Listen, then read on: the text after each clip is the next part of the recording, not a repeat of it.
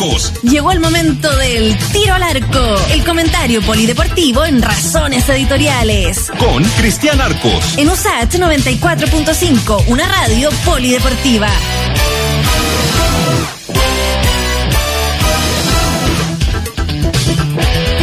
6 con 34, saludamos a la distancia a don Cristian Arcos. ¿Cómo está Cristian? Hola Freddy, ¿cómo le va en este, en este inicio de semana? Mirando de reojo, reconozco que estoy mirando de reojo el último partido de la fecha, que suele ser el más importante, Curicó Antofagasta, están uno a uno en el minuto 52, bien entretenido partido, con alguna dosis de polémica, eh, con, con hartas ocasiones de gol para los dos lados, está, está, está bueno, más allá de, de tener el corazón involucrado, está bueno el partido, está, está entretenido. A propósito de partidos buenos, malos, entretenidos, ¿qué, ¿qué dejó, no aparte de las grandes polémicas, esta fecha o que está dejando? Porque está Curicó Unido, por supuesto, aún jugando ahí, don Cristian. Claro, claro. Mira, fijó una, una fecha donde los, los denominados tres grandes no, no ganaron, ¿ah? No ganó ninguno de los, ninguno de los tres. Eh, perdió Católica, que a esta altura es noticia, porque pierde muy poco la Católica, pierde muy, muy poco. Perdió con el Audax italiano, un partido bien bien bien ajustado, lo, perdió 1-0. Perdió Colo Colo, que pierde su, su partido contra lo que sacó el arquero Antofagasta, no lo puedo creer. Bueno, eh, perdona, él eh, perdió el eh, partido de Colo Colo contra O'Higgins de Rancagua, un partido marcado además por una expulsión temprana de, de Saldivia, ¿no? Que dejó a Colo Colo con uno menos buena parte del, del partido y lo termina ganando Higgins 2 a 1. Y terminó con este empate súper polémico, súper polémico, no sé si no sé si es tan polémico el, el cobro como la explicación, cuál de las dos es peor, ¿no? Para, para este empate a cero entre la U y, y la Serena, y con este gol anulado en el último minuto de partido de la Universidad de Chile por este tiro libre de Sandoval que que fue que fue digamos pitado por el juez, ordenado por el juez, fue pateado, la barrera estaba lista, el arquero también, nadie sabe muy bien qué fue lo que qué fue lo que ocurrió.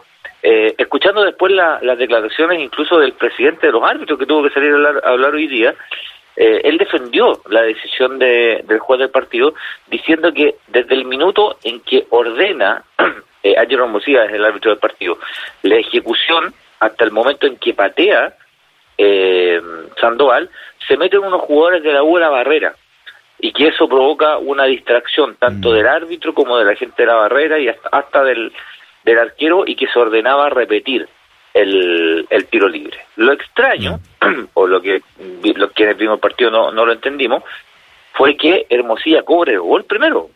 No es que no es que patee Sandoval alguien levante de inmediato la mano y diga no, no, no, se repite porque aquí dos jugadores efectivamente se metieron a la barrera, entonces no no está a la distancia, que puede ser, ¿eh? ha ocurrido, cuántas veces hemos visto que los tiros libres se demoran en ejecutarse porque los árbitros empiezan a ordenar a la gente en la barrera y a, y a un poco los carros, ¿no? Ya, oye, ordenense, qué sé yo.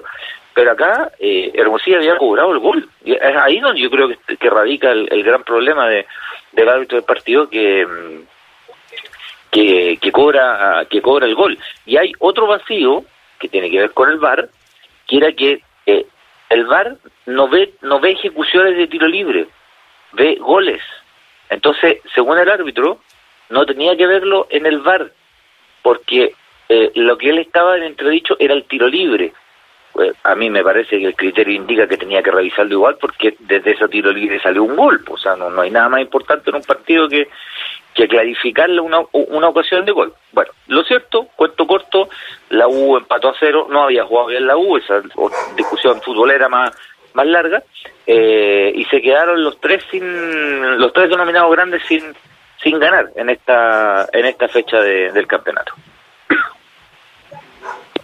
Ya, o sea, lo de la U fue una, una serie de, de hierros eh, de todo tipo, ¿no? De, parte de los que tienen que impartir justicia ahí. ¿Qué, ¿Puede hacer algo la U al- en la medida en que fue cobrado el gol y todo lo que ha ocurrido después de eso? ¿O ya eh, a llorar a la FIFA? No, no, no, no puede hacer nada. O sea, lo que puede hacer la U es, es presentar una protesta formal para que quede la protesta formal.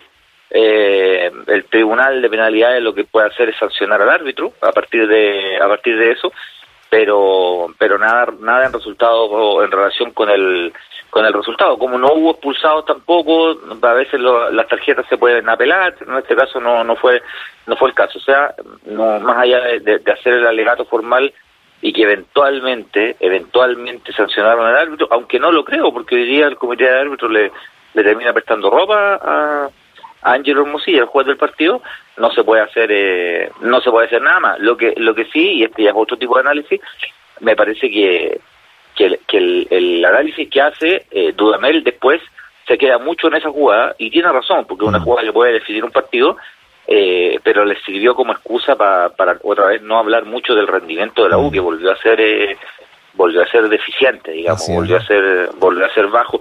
Defensivamente anduvo mejor el equipo, casi no le llegaron al arco y eso eso siempre es bueno. Mantener tu arco en serio y que te llegue poco siempre es bueno, pero el equipo genera muy poco de mirada de cancha para arriba, muy muy muy poquito. Perfecto. Oiga, Cristian, bueno, mañana pasando a otro, al fútbol más eh, del femenino, ¿no? Y de nuestra selección, mañana un día clave, ¿eh? temprano. Sí, es a las 12, es a las 12, al mediodía el, partido es bien raro porque es el partido de vuelta y actúa eh, en términos reglamentarios como partido de como partido de vuelta aunque sea en el mismo estadio y aunque sea en Turquía donde se jugó el primer partido en Antalya fíjate que el partido que se jugó el sábado que Chile lo ganó 2-1 en términos formales y reglamentarios, el local era Camerún. Por lo tanto, Chile ganó de visita ese partido. Y es bueno decir esto porque al ganar 2 a 1 de visita, porque reglamentariamente es visita, aunque estemos en Turquía, una cuestión que nadie entiende, reglamentariamente si, si Chile perdiese 1-0, Chile clasifica, porque hizo dos goles de visita es una locura, ¿no? yo sé que es una locura, pero, pero es una cuestión reglamentaria que, que le favorece evidentemente a Chile, en, un partido que yo creo que eh, lo, malo que tuvo ese partido fue el descuento final, ¿no? Me parece que Chile eh, ganó bien y mereció ganar con, con un poquito más de, de holgura ante un equipo africano que era sumamente rápido pero que las chicas mostraron bastante cohesión. Yo creo que sin hacer un partido brillante, porque Chile no hizo un partido brillante, hizo, hizo un buen partido. O sea, tú, tú veías jugar, tú ves jugar a este equipo y, y un equipo, digamos. O sea, tú, tú ves jugar a un equipo y, y es un equipo, y hay una idea de juego. A veces se puede jugar bien, a veces se puede jugar mal, pero hay cierta cierta coherencia en el, en el juego. Eh, así que falta lo último, falta lo último para, ojalá, poder, eh, poder clasificar a a una cita olímpica en donde fíjate que Chile no tiene tantas participaciones en deportes colectivos.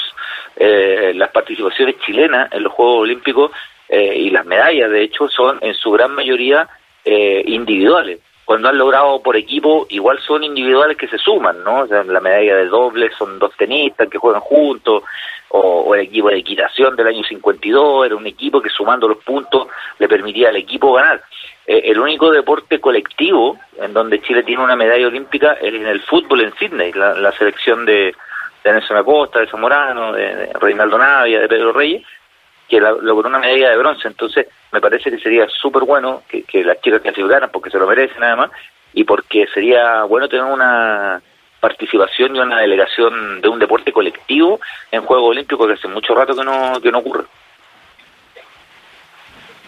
Sí, bueno, veamos cómo les va, pero eh, también se habla de una especie de generación dorada de en las mujeres, ¿no? ¿Usted lo considera así?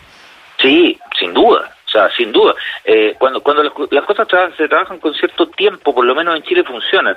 Buena parte de esta generación de, de chicas de, estas, de esta selección, eh, que ya la mayoría están por sobre los 30, entre los 28 y los 30, igual hay, hay algunas que son más jóvenes, pero vienen jugando desde que son seleccionadas chilenas sub-17. Eh, y, el, y el fútbol que había hace más de 10 años, 15 años, era muy distinto el fútbol femenino, era muy, muy, muy distinto, era muy precario, era muy poco técnico, era más bien una suma de, de voluntades, ¿no? De voluntades, de entusiasmo, incluso un biotipo, biotipo físico muy distinto que uno lo puede ver en, la, en el resto de las selecciones sudamericanas, lo hemos comentado otras veces, dentro de Sudamérica, eh, mm. eh, Chile tiene un lugar importante dentro de, Sudamérica y en parte tiene que ver también con esto, con que si bien falta un montón, ni hablar, eh, no todavía no es profesional ni de cerca, la selección, el salto de la selección chilena en 15 años ha sido gigantesco, sí, pero notable, es muy, muy grande. y además que hay otras chicas que tienen experiencia jugando en, fútbol más competitivo hay varias que volvieron, pero que volvieron después de jugar en España, después de jugar en Noruega, recién se fue, Daniela Zamora se fue a jugar a Suecia, ni hablar de Cristiana Elner, que es una de las tres mejores arqueras del mundo, si no la mejor del mundo. Eh, entonces, todo eso ayuda bastante. Ahora, hay que cuajarlo frente a un equipo africano del cual se conoce muy poco, porque al igual que Chile, han tenido muy poco tiempo de preparación, si no se puede jugar en ninguna parte. O sea, ella, la mayoría juegan en Francia, la mayoría de las mm. jugadoras juegan en Francia, y dentro del nivel africano son una selección, por lo que uno ha visto, eh, importante, pero hay poca hay pocas referencias. Creo que lo que hizo José Elder, que fue inteligente, fue eh, ordenémonos, juguemos como juega Chile y aprovechemos ese tipo de cosas que quizás las africanas no manejan tanto como las jugadas de balón detenido. Los dos goles de Chile fueron jugadas de balón detenido y eso que no se que no se trabaja tanto, quizás hay que medio fome y qué sé yo. Fíjate que le permitió a Chile anotar los dos goles. Los dos goles surgieron de pelota detenida. Muy bien, vamos a estar pendientes. Entonces, a las 12, eh, eh, la transmisión del partido clave para ver si llegamos no a la a, los Juegos Olímpicos, ¿no? ¿Qué pasa en Colo Colo, Cristian Arco? Me perdí con que Moza iba a vender, después iba a vender Vial, al final parece que no está vendiendo ninguno de los dos. ¿Qué, qué ocurre ahí? no está vendiendo ninguno de los dos. Es, es, de verdad un chascarro. Eh, hasta cuando se quieren ir hace un chascarro en, en Colo Colo, ¿no? Eh, eh, sabíamos que la semana anterior Aníbal Mosa anunció un remate público para el día martes, acciones a 300 pesos cada acción. Bueno, eh, Leonidas Vial anunció un remate de acciones un día antes, el lunes, y 30 pesos más barata la acción, a 270. Bueno, eh, el asunto es que en vista de eso, Moza había dicho, ¿sabes qué? Si él se va a ir, mejor yo no me voy, pues si aquí la idea es no estar junto con este caballero, si, si el señor se va, que se vaya él y yo me quedo. El tema es que hoy, que fue el, remate de las acciones de Leonidas Vial, que incluía, ojo, incluía las de Gabriel Rustable, que fue presidente de Colo Colo, que fue ministro de Deporte, una persona cercana, súper cercana al, al, gobierno, no tuvo interesado no hubo interesados para... Era una cantidad importante, eran casi 30 millones de acciones, lo que da cerca de 12, 13 millones de dólares. Pero pero no hubo interesados. No hubo interesados. Y al no haber interesados, queda, queda ahí nomás. Pues, o sea, si, si nadie de la compra, ¿qué hay que hacer con las acciones? O sea, así como estamos, pasamos desde un minuto en que se iban los dos máximos controladores de Colo Colo a un minuto en que no se va ninguno de los dos, que, es la foto del momento, del minuto de ahora. Ahora, yo, le, yo leí ahí que en el fondo esto, esto eh, de poner las acciones con alto precio, no sé, 300 pesos en la acción, es una maniobra precisamente para no vender, porque eh, el mercado tiene que hacer su juego, pero cuando se pone tan alto el precio es porque no quiere vender a la, la persona, ¿no?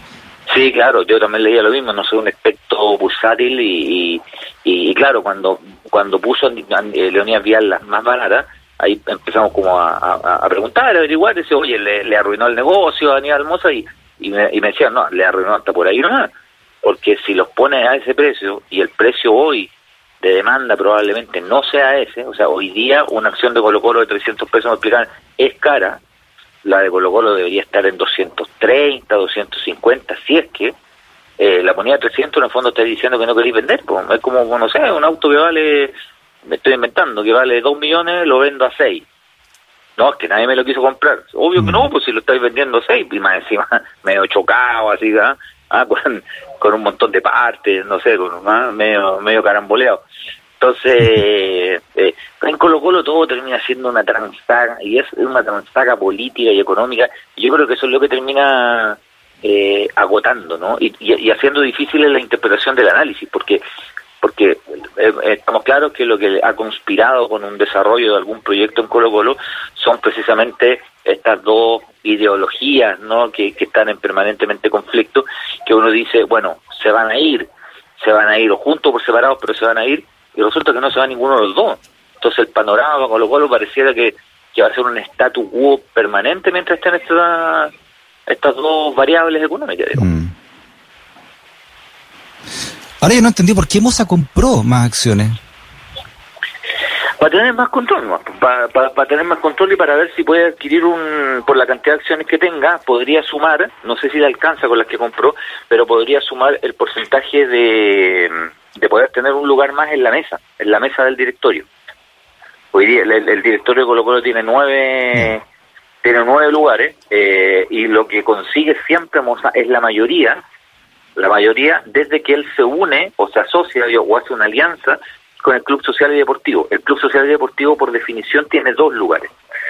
Eh, entonces, eh, siempre Moza logra, con los tres que tiene, más los dos del, del Club Social y Deportivo, hace cinco, y son nueve. Entonces, en general gana, ¿no? Gana las elecciones, gana los proyectos y gana y gana todo. Si adquiere más acciones, podría tener un lugar más en la mesa y no necesariamente tener que transar con el Club Social y Deportivo y, y hacer y deshacer, que es un poco lo que hace Carlos Heder en, en la U, ¿no? Si bien es cierto, hay más lugares en la mesa, eh, al ser dueño del sesenta y tanto por ciento, tiene el control de la mesa absoluto, digamos. Mm. Oiga, eh, pasando a otro tema también, eh, Cristian, impresionante todo lo que está saliendo de Lance Armstrong, considerado en su momento como el mejor ciclista de todos los tiempos. Sí, sí, sí, no, lo de Armstrong ha sido muy, muy, muy, cada, vez más complejo, ¿no? Cada vez más, más complicado, porque, eh, bueno, Armstrong ganó siete Tours de Francia, ¿ya? Eh, lo que es un récord mm. eh, absoluto. Durante toda su carrera eh, hubo muchas sospechas respecto a Armstrong, a su desempeño, a desempeños realmente, marcas realmente milagrosas que tenía en un deporte eh, donde, que estaba siempre en el que ha estado siempre en el ojo, ¿no? Que ha estado siempre en el ojo del huracán, como es el ciclismo, a propósito del tema de, del tema del doping. Eh, hasta que, hace ya varios años, Lance Armstrong, en una famosa entrevista con, con Oprah Winfrey, que en Estados Unidos es la persona más importante, más influyente en la televisión norteamericana, él reconoce públicamente que, que se dopó toda su carrera, que es parte de una industria del doping que, el, ciclismo es una industria del doping de la cual él es parte y de la cual él se favoreció. Y fue una entrevista increíble, histórica. Eh, le quitaron todos los títulos, lo despojaron de todos los títulos, lo despojaron de todos los auspicios, lo, lo, despojaron de todo, y uno, uno pensaba, ya bueno, ahí el escándalo Armstrong termina, ¿no? Que ya es suficiente. Pero resulta que, que aparece hoy una información, un medio francés de una investigación que lleva más de 10 años, en las cuales empezaron a revisar eh, las imágenes de, Armstrong, en particular en, en, las metas de montaña, en los tramos de montaña, y existe una sospecha, sospecha, digamos, fundada, de que él eh, con su equipo intervenían la bicicleta. Eh, para hacer cuento corto, que le aplicaban un motor a la bicicleta. Eh, un motor muy delgado, muy liviano, que lo, incluían entre medio fierro, qué sé yo, y que eso le ayudaba considerablemente en, en, algunos tramos, en particular en las metas de montaña. Se realizaron horas y horas de grabaciones y, en ellas se, se, ven algunas cosas que son bien poco naturales, ¿no? Movimientos bien poco naturales e incluso un movimiento según el cual Armstrong estaría como activando esta este motor, ¿no? Esta cosa anexa mecánica que evidentemente ya está en contra de de, de todas las normas posibles de, de un deporte como, como el ciclismo, eh, lo que le agregaría un pelo más a una historia de triquiñuela y trampa impresionante. O sea, no, no, no recuerdo, no sabemos, y nosotros de, como chilenos también, varias historias de, de, tramposos y tramposas, ¿no? Pero algo como Armstrong me parece que llega a, a niveles ya eh, de verdad de, de, de película, ¿no? de, película casi de casi psicopática. Bueno, usted que es de Curicó, ¿no? Zona de, de ciclistas por excelencia, Cristian. Eh, Armstrong ha considerado como un ciclista fuera de toda norma porque su, su performance física escapaba a la, a la común, ¿no? Cuando subía, por ejemplo, las montañas y, se cansaba menos que el resto, etcétera. Ahora se pueden explicar muchas cosas, ¿no? No solamente el dopaje, sino que, como usted está contando ahora, si se intervino realmente eh, la mecánica de la, de la bicicleta, ya esto ya, pero es, es para quedarlo preso, ¿no? Sí, claro. Sí, claro, no, no, pasa, pasa. De hecho, no sé si legalmente se, se está fuera ya de lo, de lo, la prescripción, ¿no? No, no, lo, lo, lo desconozco.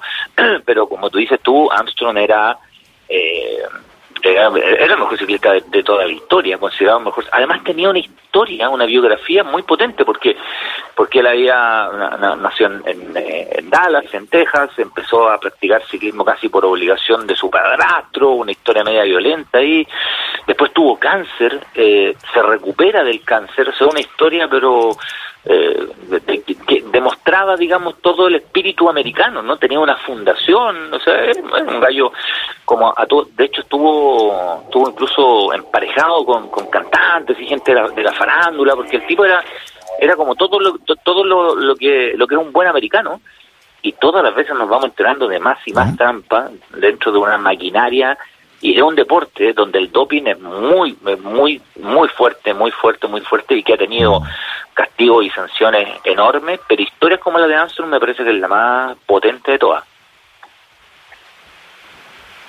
Muy bien, veamos lo que sale, porque en realidad me imagino para los amantes del ciclismo, esto es como, como si el máximo héroe fuera menos que de barro, ¿no? Porque fuera un, fuera un tramposo completo y, que va a ser la federación en general ciclística. Ya tengo entendido que le quitaron todos los premios, como usted ha contado, ¿no? Eh, no le queda ninguna medalla ya.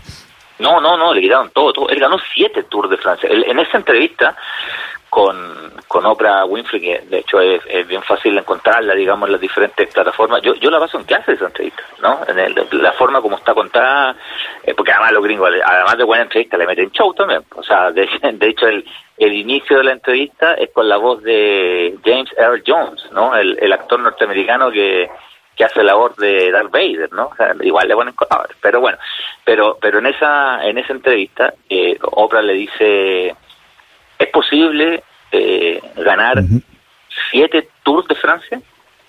Eh, y Armstrong dice, humanamente no es posible. Un ser humano no puede ganar siete. Muy bien, Cristian. Siete. Perfecto. Eh, tengo un delay de, de aquello, ¿ah? peor que la bicicleta de...